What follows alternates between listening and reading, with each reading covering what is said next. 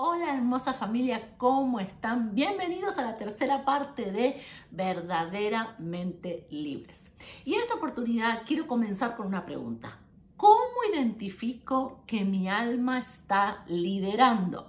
Recuerden que estuvimos viendo que Dios nos diseñó, nos formó y tenemos cuerpo, alma y espíritu. Y el error o la equivocación está cuando nuestra alma comienza a liderar. Nuestro espíritu que está conectado directamente con la voz de Dios es el que fue diseñado para liderar en nuestras vidas. ¿Qué pasa cuando comienza a liderar nuestra alma? ¿Cómo identifico? Bueno, hay puntos muy simples, son muy claros para saber si es mi alma la que está tomando las decisiones y no mi espíritu, que fue el que Dios puso en mi vida. Primero, no te podés poner freno. Hay circunstancias, situaciones en donde vos no podés decir no, no te podés poner freno. Hay impulsos, deseos, acciones, decisiones que es, vos decís, no puedo decir que no. Ahí está el alma. Y no te das cuenta de lo que es bueno y lo que es malo.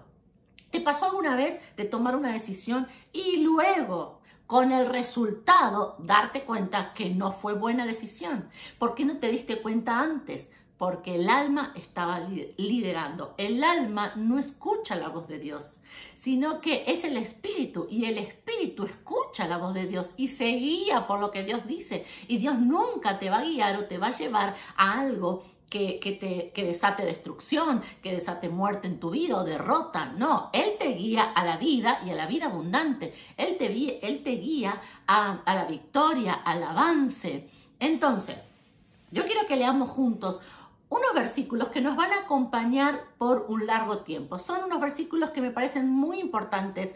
No vamos a verlos todos hoy, vamos a ver quizás uno nada más, pero quiero que los tengas ahí eh, como, como, cabecera, como instrucción, ¿sí? En tu vida. Que se encuentra en el libro de Efesios, el libro de Efesios, eh, capítulo 4, y vamos a leer de los versículos 22 al 32. Sé que son muchos, pero wow, no te pierdas de esta palabra. Dice la palabra de Dios en Efesios 4, del versículo 22 al 32. En cuanto, escucha cómo empieza. El título es La nueva vida en, la nueva vida en Cristo. Ahora sos libre. ¿Cómo vivís ahora? Hay que aprender a vivir en libertad. Y la palabra de Dios dice, en cuanto a la pasada manera de vivir, despojaos del viejo hombre que está viciado conforme a los deseos engañosos y renovaos en el espíritu de vuestra mente y vestíos del nuevo hombre, creado según Dios en la justicia y la santidad de la verdad. Por lo cual, desechando la mentira, hablad verdad cada uno con su prójimo, porque somos miembros los unos de los otros. Airaos, pero no pequéis no se ponga el sol sobre vuestro enojo, ni deis lugar al diablo. El que hurtaba no hurte más, sino que trabaje haciendo con sus manos lo que es bueno para que tenga que compartir con los que padece necesidad. Ninguna palabra corrompida salga de vuestra boca, sino la que sea buena para la buena y necesaria edificación, a fin de dar gracia a los oyentes.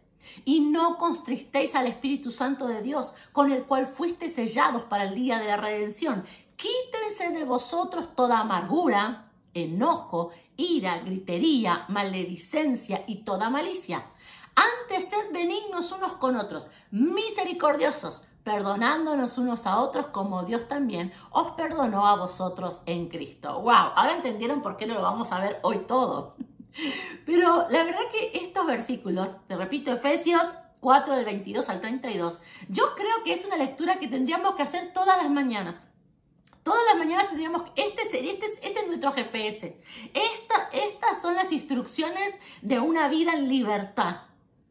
Entonces, vamos a comenzar con, con el principio, con el primer versículo. Cuando el alma lidera en tu vida, vos comenzás a decir cosas o empiezan a ser familiares estas frases o estos dichos. ¿Alguna vez dijiste, así es mi vida? Es que yo soy así. Mi vida es así, esto es lo que soy. ¿Dijiste alguna vez? Si vos lo dijiste, ahí está liderando el alma. Quizás esta soy yo, como te decía, a mí me hace bien. Y eso es lo importante. ¿Lo escuchaste alguna vez? A mí me hace sentir bien. Así que, y eso es lo único que importa. Ese es el alma. Porque el espíritu no habla así. El espíritu dice, no es lo que yo siento, lo que yo quiero, lo que Dios dice. Mm. Yo no siento que sea así tenés que pedir perdón. Eh, hablábamos en estos días, tenés que revisar tu pasado, tenés que ver qué, qué, qué, es lo que te marcó, tenés que ver qué fue lo que te formó. No, a mí no me parece que sea así. Tenés que, si no, si no llevas a Dios ese dolor, ese dolor sigue estando ahí, el tiempo no lo cura. Y no, a mí no me parece. Ese es el alma. El espíritu no. El espíritu enseguida se humilla y dice, es verdad, tengo que ver, sí, esto es lo que Dios dice. Ahí está hablando el alma. Eh, ¿Escuchaste alguna vez a una persona que dice, yo no le hago mal a nadie? Yo, yo vivo mi vida, yo no le hago mal a nadie.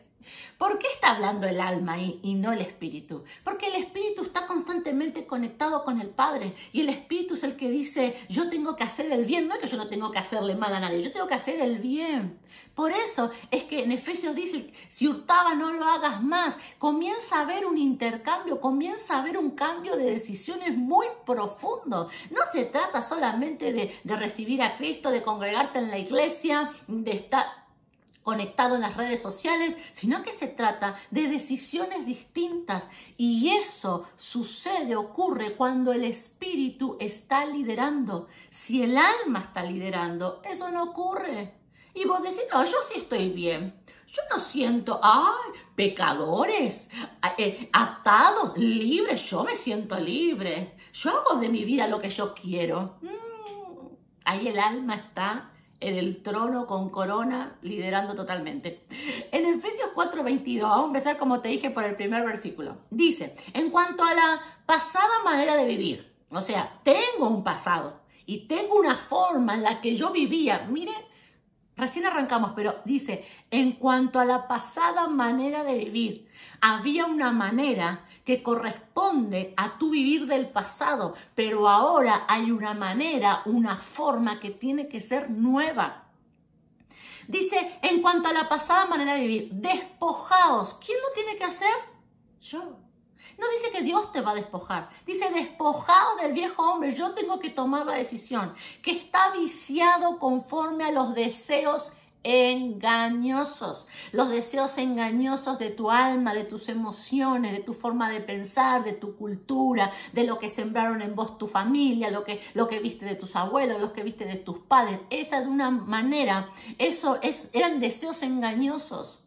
Mire, te lo voy a leer en otra versión. En la versión traducción lenguaje actual dice, por eso ya no, se ya no deben, eh, no, perdón, el 22, por eso ya no vivan ni se conduzcan como antes, cuando los malos deseos dirigían su manera de vivir. Antes lo que dirigía tus decisiones eran tus deseos, no era tu espíritu, eran tus deseos. Quiero leerte una versión más, la versión Dios habla hoy. El 22 dice, por eso deben ustedes renunciar a su antigua manera de vivir y despojarse de lo que antes eran, ya que todo eso se ha corrompido a causa de los deseos engañosos. Mm, y acá nos metemos de lleno en la palabra. ¿De qué me tengo que despojar? ¿De ¿Qué, es lo que tengo que sacar de mi vida? Oh, yo sé que hay muchas cosas que tenemos que sacar de nuestra vida, pero para ser verdaderamente libres, vamos a comenzar con el primero. Lo primero de lo cual vos tenés que despojarte. Lo primero, la primera forma en la que vos actuabas, en la que vos vivías, en la que vos te movías, de la forma en que vos decidías, lo primero que vos tenés que sacar de tu vida. ¿Cuántos quieren ser verdaderamente libres? Bueno, entonces hay decisiones que tenés que hacer. Y lo primero que la palabra de Dios dice es tenés que despojarte, tenés que sacar, tenés que abandonar, tenés que dejar. ¿Qué? Lo primero, el pecado. El pecado es lo primero. Bueno, pastora, pero nosotros somos pecadores. El día que no pequemos más va a ser el día que estemos eh, con Cristo, el día que estemos en el cielo. ¿Cómo hago para no pecar? No podés ser perfecto, perfecta, no podés no pecar. Pero sí hay un punto que tiene que ser súper importante en tu vida y es que al pecado lo tenés que resistir. Al pecado le tenés que presentar batallas todos los días. Lo que te ata en tu vida, lo que no te deja avanzar, lo que no te deja salir adelante, lo que no te deja tener una vida plena, es que vos cediste al pecado, cediste a la lucha, es que vos le dejaste lugar, te rendiste en contra, ya no lo batallas, ya es parte tuya, ya lo aceptaste, ya hiciste ahí un acuerdo, ya hiciste un pacto y es parte de tu vida. Ahí está el error. Cuando nosotros dejamos de señalar al pecado y decirle, basta, no te quiero en mi vida. A todos nos pasa que llega un momento en donde decimos, bueno, esto no es pecado, esto es que yo soy así. Y yo quiero hablarte de que los pecados que están en tu vida, y cuando vos no atacás al pecado, sino que decís, bueno, no puedo, yo no puedo ser santa, yo no puedo ser santo, y vos le das lugar y decís, bueno, esto es parte de mi vida, todo aquello que alimenta tu alma, porque el pecado alimenta nuestra alma.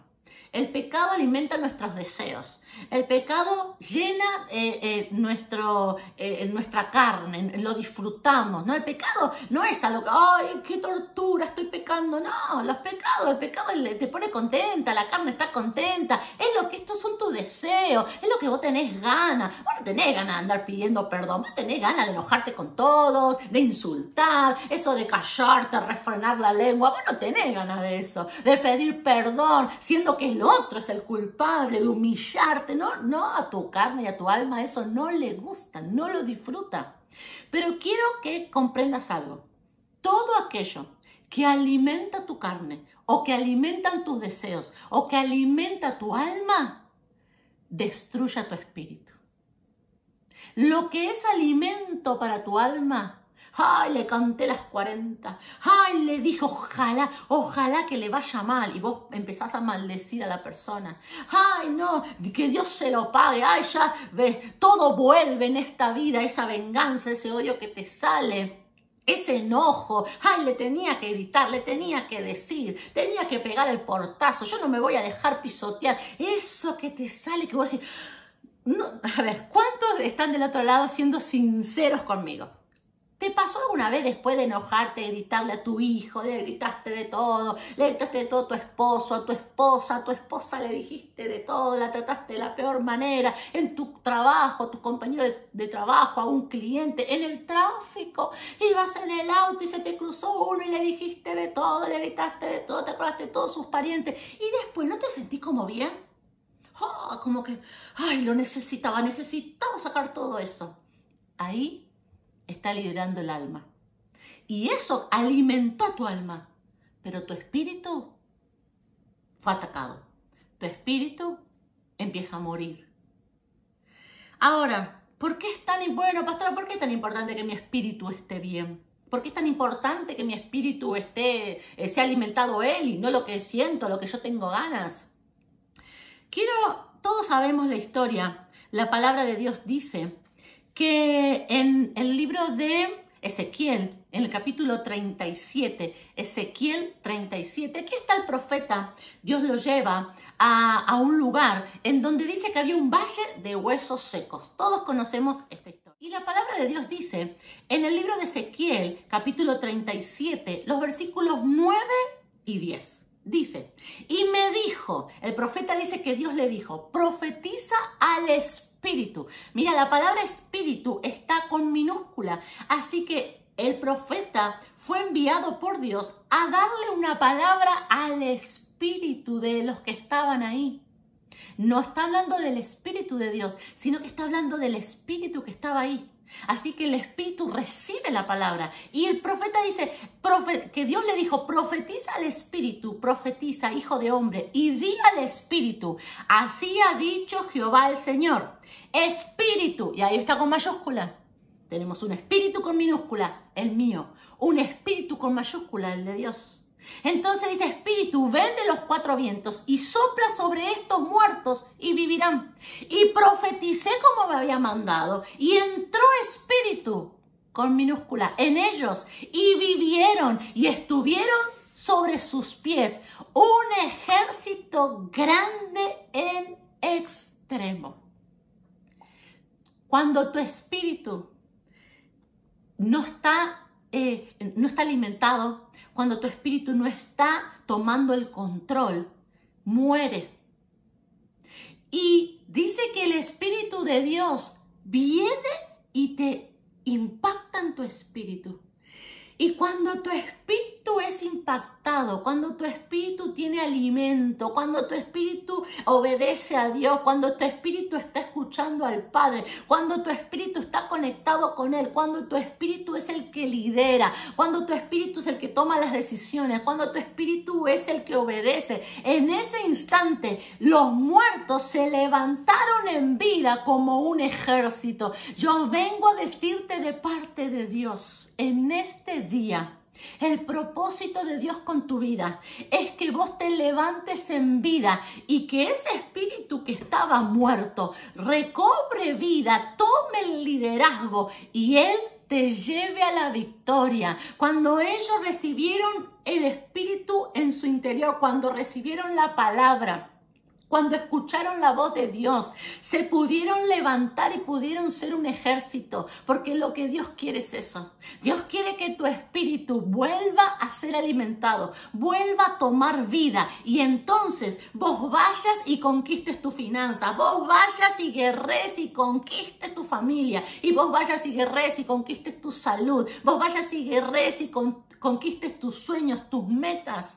Por eso es tan importante que tu espíritu sea el que esté liderando y no tus emociones. Que tu espíritu esté ahí atento a lo que Dios dice y ya no vivas como vivías antes, ya no decidas como decidías antes. Muchas veces pensamos muy equivocadamente que nosotros tenemos que no eh, robar, no mentir, no pelear para ser un buen cristiano, un buen creyente.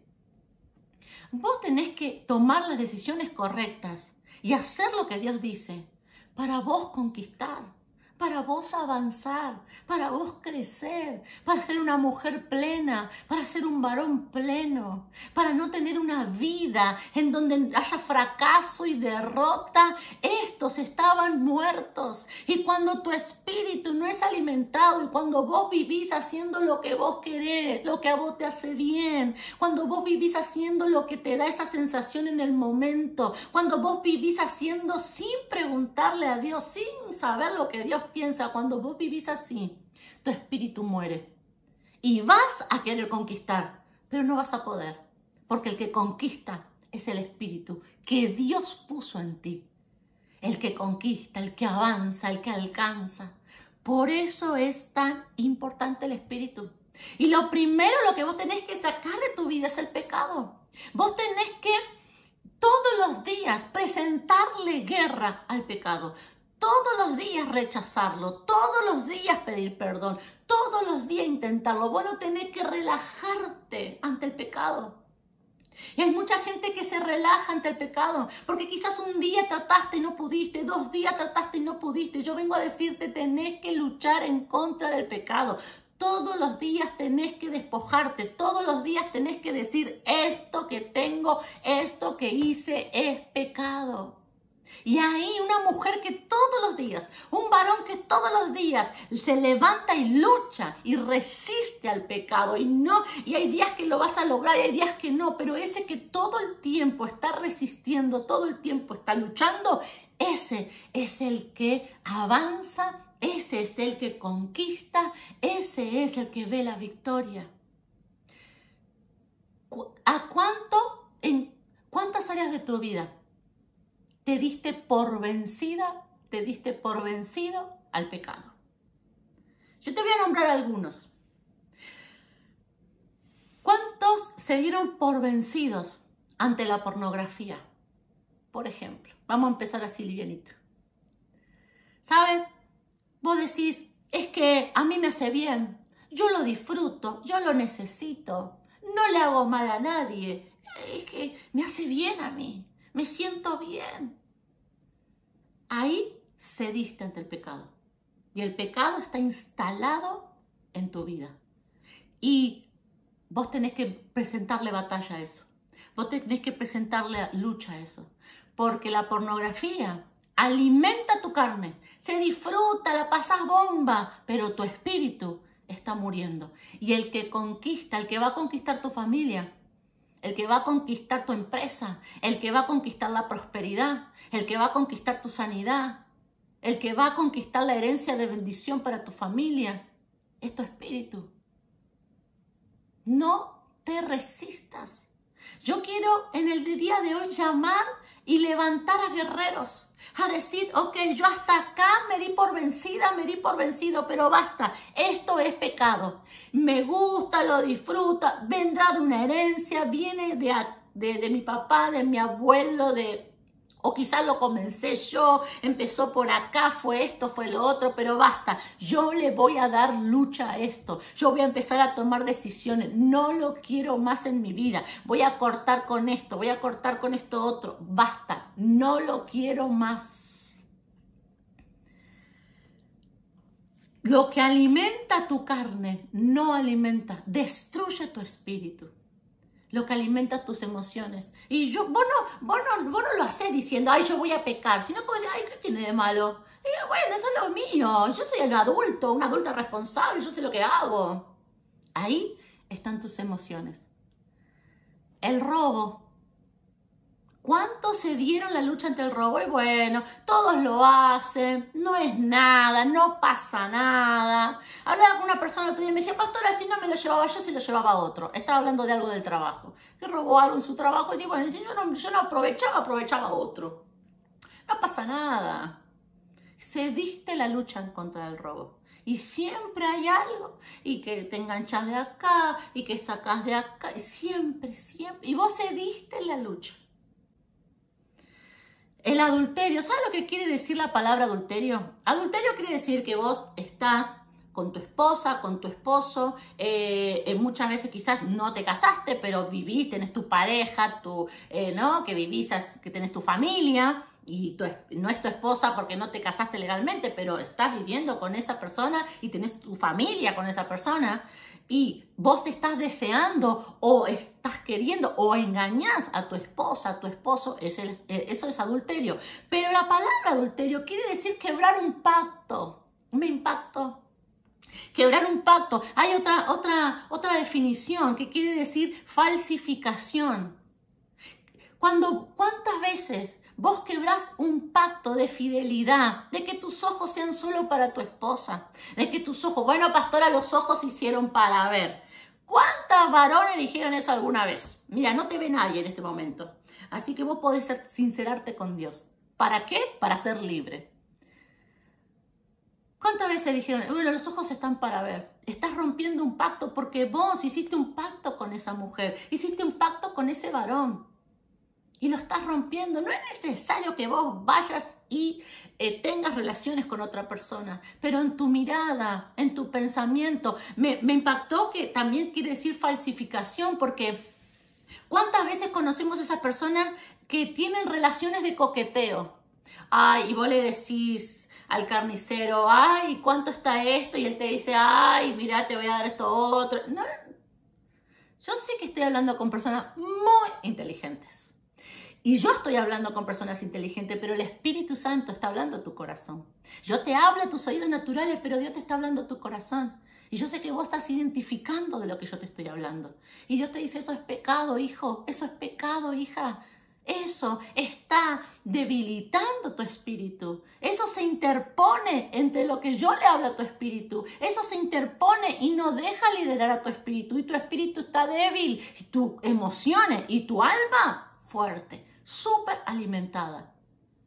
Eh, Vieron que muchas veces, ay, mi tío era un picaflor, ay, mi papá es un seductor, eso se usa mucho es un seductor nato. ¿Qué quiere decir? Que mira a todas las mujeres, que le gustan todas las mujeres, que no respeta el pacto con su esposa, que no respeta el pacto con su esposo. Ay, ella es una seductora. ¿Qué quiere decir? Que quiere todo que el esposo de la amiga, que quiere el esposo de... y si eso está en tu corazón, yo no estoy hablando de que vos identifiques gente, yo estoy hablando que si eso está en tu corazón. Porque vos sola lo sabes, vos solo lo sabes. Y está quizás en tu vida, no solamente porque vos lo decidiste, está porque mi mamá era así, mi abuela era así, mi papá era así, mi abuelo era así. Eh, yo tengo mis abuelos, que mi abuelo tenía eh, una, una esposa en una provincia y después conoció a mi abuela y tuvo a mi mamá y después tenía otra familia y con, ¿Cuántos conocen ese abuelo, esa abuela, ese abuelo que tuvo hijos por toda la, no sé, según qué parte, por todo el norte, por todo el sur, por todo? Y vos quizás no, pues, bueno, pastor, pero yo tengo un solo hijo. Bueno, pero no está eso en vos también. Eso es pecado. No está bien. No es que vos sos así. Y saben, lo que a mí más me impacta, que todo esto Satanás lo usa de tal manera que para nosotros es que yo soy así, no, no es que vos sos así, eso es pecado. Vos no sos así, eso está debilitando tu espíritu. Y entonces vos no ves victoria, no estás como una guerrera, como un guerrero parado para conquistar en otras áreas, porque eso está ahí. ¿Cuántos siguen conmigo ahí? Por favor, no se desconecte, no me apague, no me silencie. Muchas veces justificamos el pecado. Eh, diciendo lo tenía que hacer, diciendo era el bueno, no sé, yo me sentí bien. A mí no me, a mí no me parece tan mal. ¿Escuchaste alguna vez? Ah, la pastora dijo, pero a mí no me parece tan mal. Ahí está la justificación. Ahí te rendiste ante el pecado. Y vos le vas a poner oposición, vos vas a guerrear, vos vas a... Si, mira, si es necesario que todos los días vos lo saques de tu vida, todos los días sácalo de tu vida. Pero vas a levantarte. Va a venir el Espíritu cuando vos estás buscando, cuando vos estás buscando. Dice el profeta que Dios le dijo, sopla que vengan de los cuatro vientos. El Espíritu de vida, el Espíritu de victoria. Así que el Espíritu de Dios está, está en todos lados, pero está, va, sopla sobre aquello que le están buscando. Y lo primero que vos tenés que hacer es decir, basta con el pecado. Basta, yo voy a ponerle batalla a esto. El orgullo.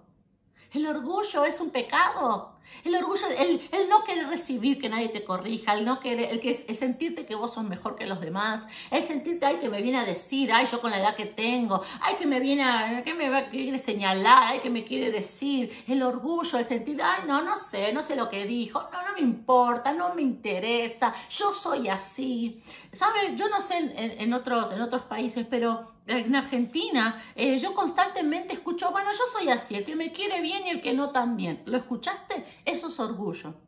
¿Lo dijiste? Eso es orgullo. Orgullo de decir, no, Padre, yo, te, me humillo delante de ti. La palabra de Dios dice que Dios exalta al que se humilla, que es Cristo, que Jesús, Él se humilló para así poder que el Padre lo exalte quiero ir un poquito más rápido. Los vicios, no te des por vencida, no te des por vencido con la lucha de los vicios. Yo sé que los vicios son muy vergonzantes, porque vos decís, no lo voy a hacer más, no voy a fumar más, no voy a tomar más, no voy a... Eh, eh, eh, no sé, el vicio, lo que sea, no, no lo voy a hacer más y caes otra vez, yo sé.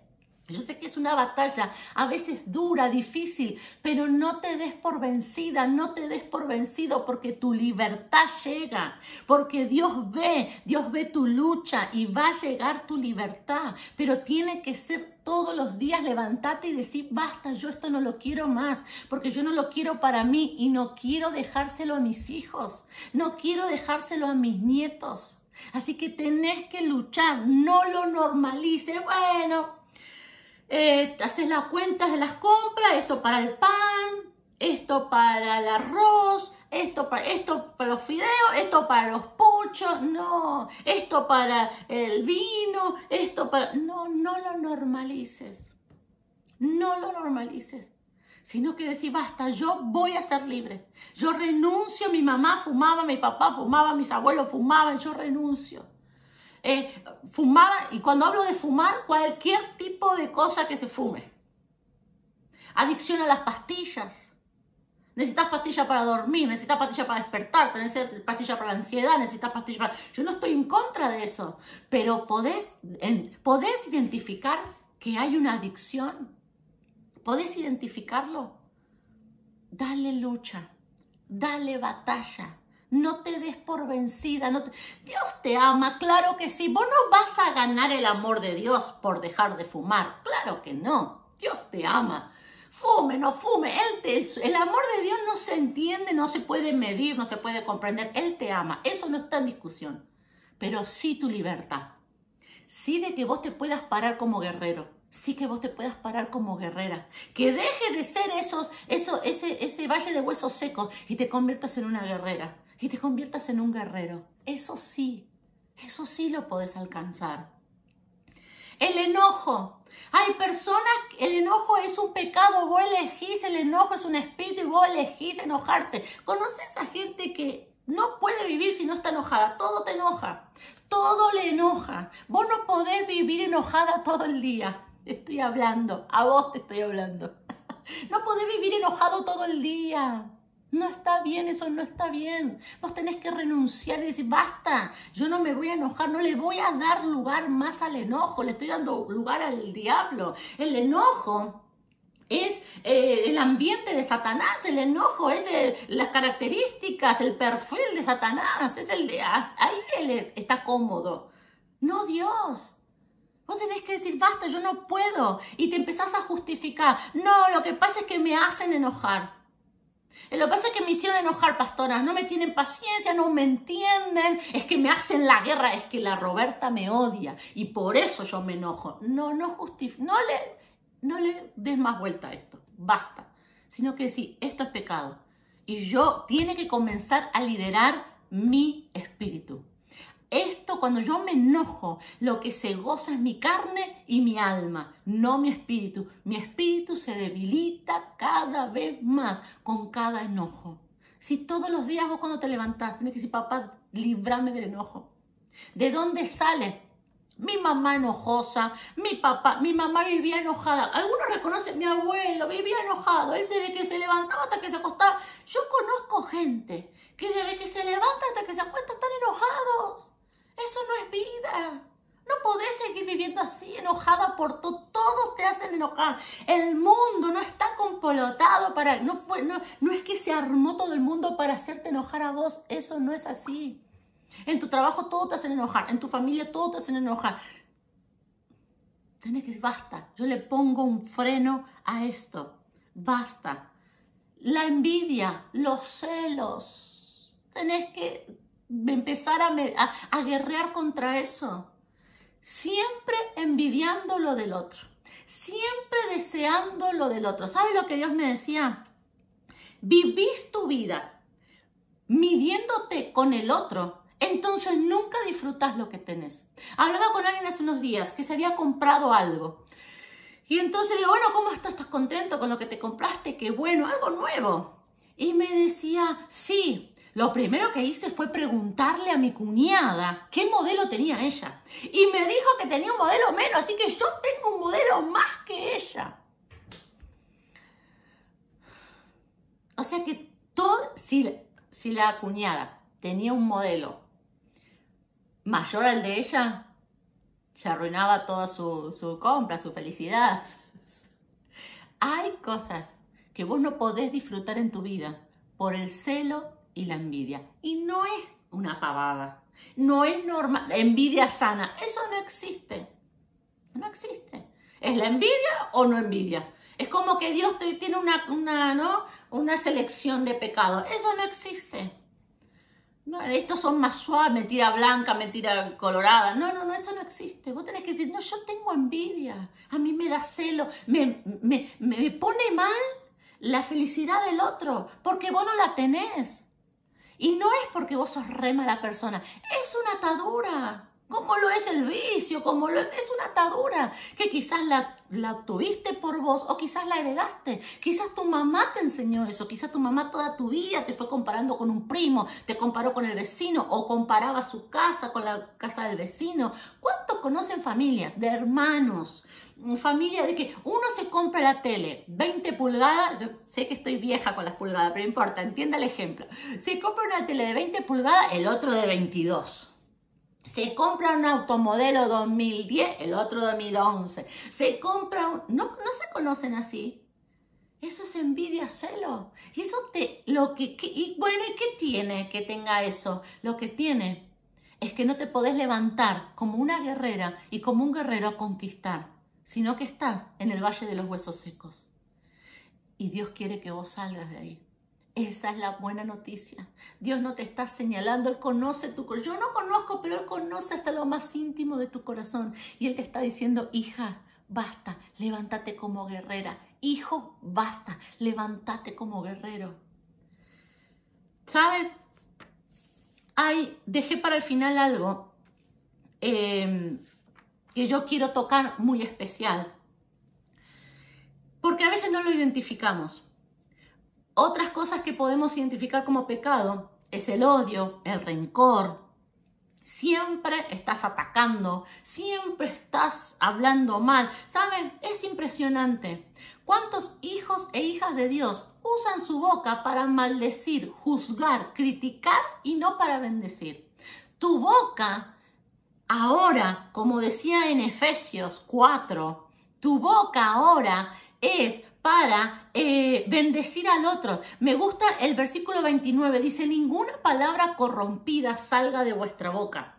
El doble sentido son palabras corrompidas, por ejemplo, sino la que sea buena para la necesaria edificación. O sea que vos tenés que elegir las palabras que cuando vos las sueltes edifiquen a fin de dar gracia, soltar gracia, no dar gracias de muchas gracias, sino que cuando vos hablas, en el diseño de Dios es que a partir de ahora vos hablas y cuando vos hablas, los que están escuchando son edificados y reciben gracia.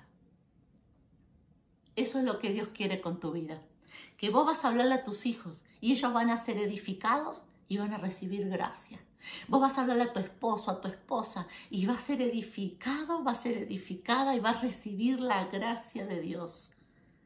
Así tiene que ser nuestro hablar. ¿Cuántos estamos hablando todo el tiempo criticando? Criticando a tu hijo, todo el tiempo marcándole el error, todo el tiempo marcándole el error a tu esposa, todo el tiempo marcándole el error a tu esposo. Nunca una palabra buena para con los tuyos. Y mira que no me estoy saliendo de tu ámbito más cercano. La queja, la amargura, pero yo dejé para lo último la amargura. ¿Saben? Nosotros tenemos que ser libres y presentarle batalla a la amargura. ¿Qué es la amargura? La amargura es el resentimiento. La palabra de Dios dice en Efesios, eh, en el versículo 31, quítense de vosotros toda amargura, enojo, ira, gritería mal y mal, maledicencia, que es el decir mal, y toda malicia, que es el hacer mal. Por eso te digo que estos versículos son tu GPS para toda la mañana. Vos tenés que leer todo esto, anotártelo y decir, ok, con esto yo salgo a la vida, con esto yo salgo al trabajo, con esto yo salgo y conquisto, con esto yo salgo y avanzo.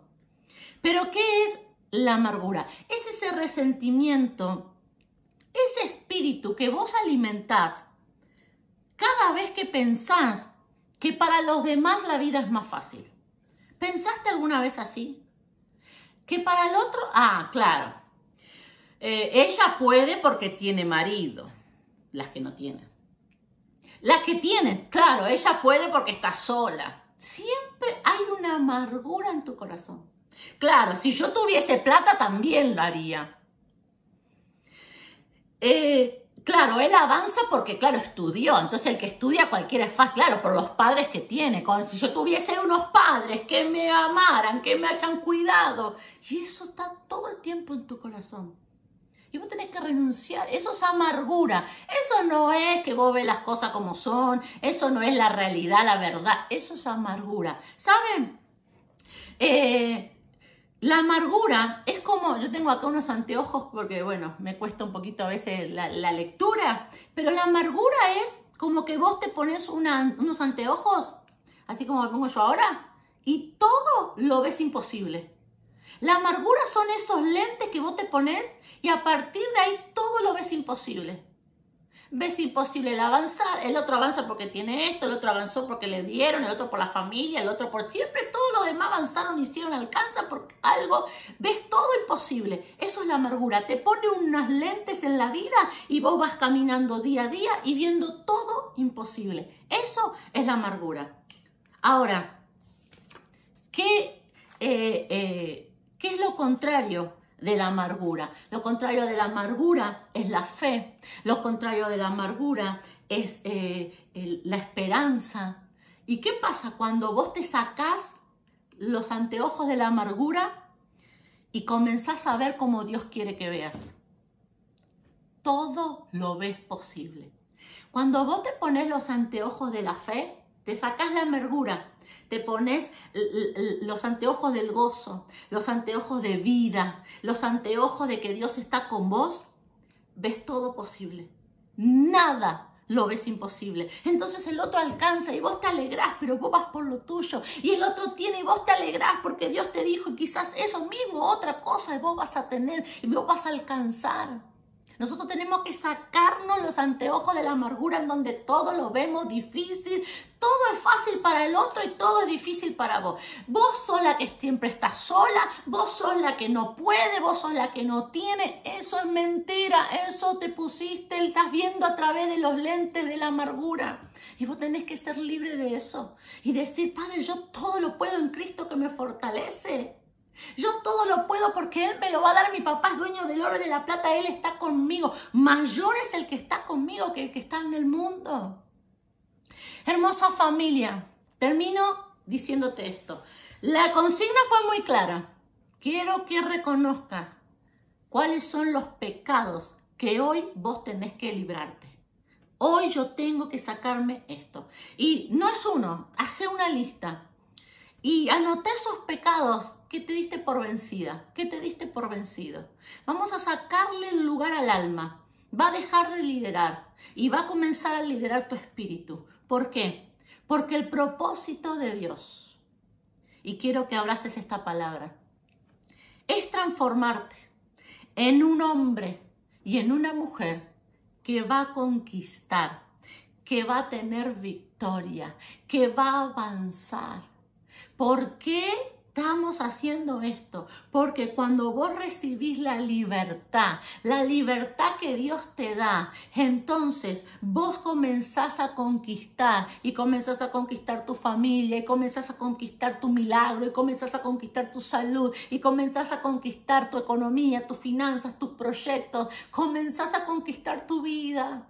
Lo que Dios quiere es que vos comiences. Dios quiere que salga de los huesos secos y te levantes como un hombre, como una mujer guerrera. ¿Para qué se necesita un guerrero? ¿Para qué se necesita una guerrera? ¿Por qué Dios levanta guerreros? Porque van a ir a conquistar vas a recuperar lo perdido, vas a recuperar lo que durante todos estos años no pudiste alcanzar. ¿Por qué? Porque tu espíritu va a estar ahí liderando, tu espíritu va a estar conectado con el Padre y se va a ir de tu vida todo enojo, se va a ir de tu vida toda envidia, se va a ir de tu vida todo celo. Vas a comenzar a decir, basta, esto no lo quiero más. ¿Sabes? Cuando hagas tu lista, yo quiero que cada cosa que escribas, vos digas, esto no lo quiero más. Esto no lo quiero más. Hacé la lista de lo que no querés más. De basta, esto yo lo renuncio. Esto está mal en mi vida. Hace años que está en mi vida, pero está mal. Padre, yo no lo quiero. Y comenzá, comenzá, comenzá, porque viene la verdadera libertad. Y vuelvo a repetirte, cuando Dios ve a un hombre y a una mujer que está clamando, que está clamando, que está clamando, el espíritu ese que está débil recibe la fortaleza del Espíritu de Dios Y todo eso que vos decías, ahora yo no puedo, ahora yo no tengo, ahora yo no lo puedo hacer, no lo voy a tener, no lo voy a alcanzar, todo eso se va. Y vos decís, ahora en Cristo, más que vencedora. Ahora yo, con esta libertad, yo quiero decirte, el Hijo de Dios, la hija de Dios, libre, conquista. El que no conquista es aquel que todavía no alcanzó la verdadera libertad. Lo primero que voy a hacer para alcanzar esa libertad es que voy a dejar mi manera de vivir, que era del pecado, que era acostumbrada a amigotes con el pecado, y voy a comenzar a presentarle batalla. Hermosa familia, escribime, presentame tus dudas. Recordá que se, se acerca la fecha en donde vamos a estar orando juntos. Compartí con alguien más. Que Dios los bendiga.